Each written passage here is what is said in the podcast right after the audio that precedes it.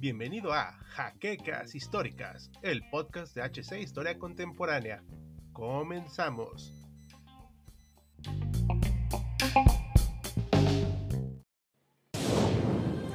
Bienvenidos a HC Historia Contemporánea, la página histórica por excelencia.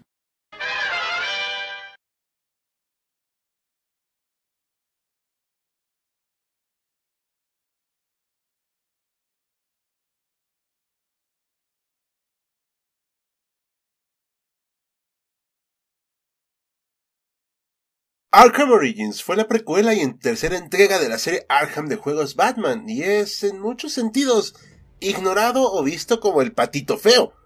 Aunque en mi opinión fue el mejor, pueden tener algunos de los puntos de vista al respecto, pero bueno, podemos hablar hoy de este juego. Pero antes, veamos qué pasaba en el ya lejano 2013.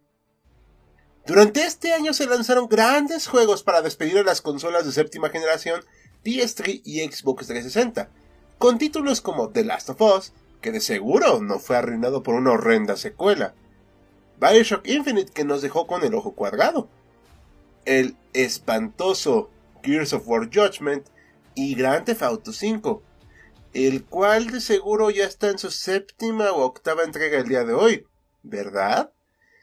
Y no olvidemos a la pobre Wii U que lanzó Wind Waker HD y Super Mario 3D World aunado a la pequeña y valiente 3DS que vio a Link Between Worlds, siendo una sorpresa para propios extraños.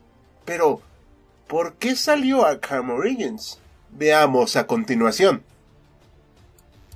Como la serie Arkham había tenido un gran éxito, los estudios Warner decidieron hacer un nuevo juego de esta saga porque, para los criterios financieros de la empresa, era mucho tiempo sin un juego de este estilo. Por eso se le encargó a Warner Bros. Montreal su desarrollo a partir del 2011, anunciándolo formalmente en abril de 2013 para Xbox 360, PlayStation 3 y Wii U junto con PC. También se anunció una versión de Android, además de una del 3DS y Vita llamada Blackgate, la cual puedes ignorar por completo. A su vez, se elaboró un modo multijugador que es de completa irrelevancia para todo mundo, pero que en su momento se creyó que sería algo similar a lo que logró Splinter Cell, aunque evidentemente sin éxito.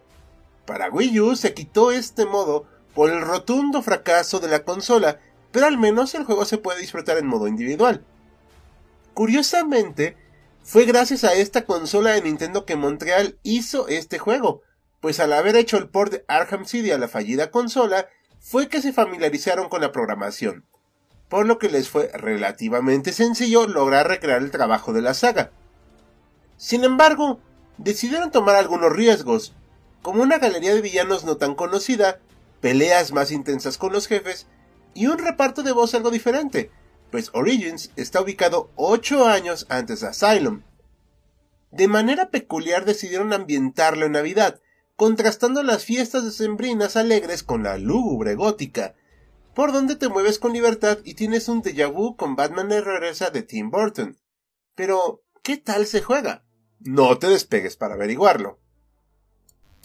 Batman Arkham Origins es un juego de sandbox y de acción en tercera persona, que te pone la piel de un joven caballero oscuro que tras intervenir en una fuga de la prisión Blackgate y derrotar a Killer Croc, descubre que hay una recompensa de 50 millones de dólares sobre su cabeza en la Nochebuena donde personajes como Bane, Deathstroke, Black Mass, Penguin, Copperhead y hasta la misma SWAT buscan acabar con él. En ese sentido, la variedad de misiones y referencias al universo del encapotado bastan y sobra para deleitarnos a los fans. Sin embargo, esto sería inservible sin un modo de juego sólido, combate fluido, artilugios llamativos y útiles, una ambientación bien lograda y peleas épicas con los jefes, cosa que sí tiene Origins. Eso sí, no busca descubrir nada nuevo bajo el sol en la fórmula Arkham, pues en sí es muy similar en diseño a CD, pero con algunos cambios necesarios para hacerlo diferente. La ubicación en Nochebuena, como ya mencionamos, hace que sintamos esa ambivalencia entre la alegría de las fechas navideñas, pero con la oscuridad típica de Batman, en una clara intención de referenciar esos momentos duros de la saga del Caballero, pero que son bastante comunes en su historia en las tiras cómicas y en distintos medios. Aunque aquí también aparece Enigma como el preludio del acertijo, se agradece que sea entretenido aún conseguir sus trofeos, que además son un poco distintos a lo que estábamos acostumbrados en las entregas anteriores. Pero que si los descubres todos, sientes una verdadera recompensa al lograrlo, no como en Arkham City. Pero sin duda, las peleas con los jefes son lo mejor aquí, con combates impresionantes y vertiginosos, como con Deathstroke, que te hará pensar bien tus movimientos y decisiones, mismos que pueden resultar en tu derrota.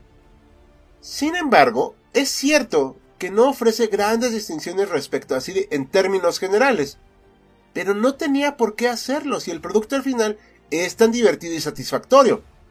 Lamentablemente, el punto más criticable del juego se divide en dos partes. El multijugador que nunca pudo consolidarse y resultó en el reflejo perfecto de la época donde a todo juego se le quería meter un modo en línea de varios jugadores.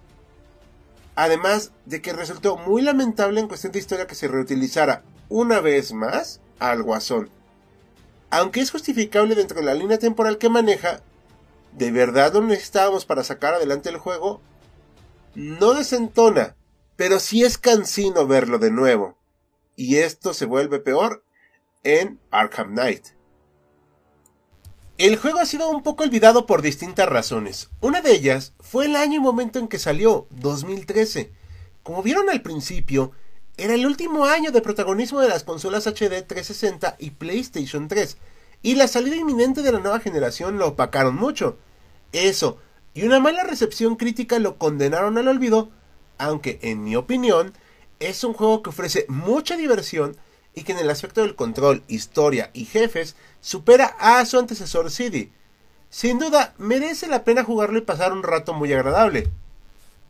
Al ser un videojuego de hace casi una década, el aspecto gráfico está evidentemente rebasado, aunque por su limitada paleta de colores y ambientación nocturna, el aspecto envejecido no es tan visible a la primera aunque cuando pones atención sí se nota el paso del tiempo, sobre todo si lo comparamos con los juegos que han salido estos años. No obstante, en el aspecto del modo de juego te puedo decir que sigue siendo sumamente disfrutable, aunque no todas las opciones están disponibles, como el multijugador. Si lo ves a buen precio y tienes cómo jugarlo, no lo dudes y pasa un buen rato jugando con el Caballero Nocturno. ¿Quién sabe? Tal vez en una de esas decidas combatir el crimen en las calles. Y esto fue todo por esta nueva entrega de Pixeles Históricos. Esperamos haya sido de su agrado y como siempre, nuestros colaboradores los puedes ver en este video. Recordándoles que si gustan apoyarnos, lo pueden hacer como nuestros mecenas de Patreon, como José Andrés Sánchez Mendoza y José Antonio Martínez Chaparro. Y puedes entrar al link en la descripción. Los acompañó Hal, esperando que hayan disfrutado de esta entrega. Ya nos veremos en el siguiente nivel.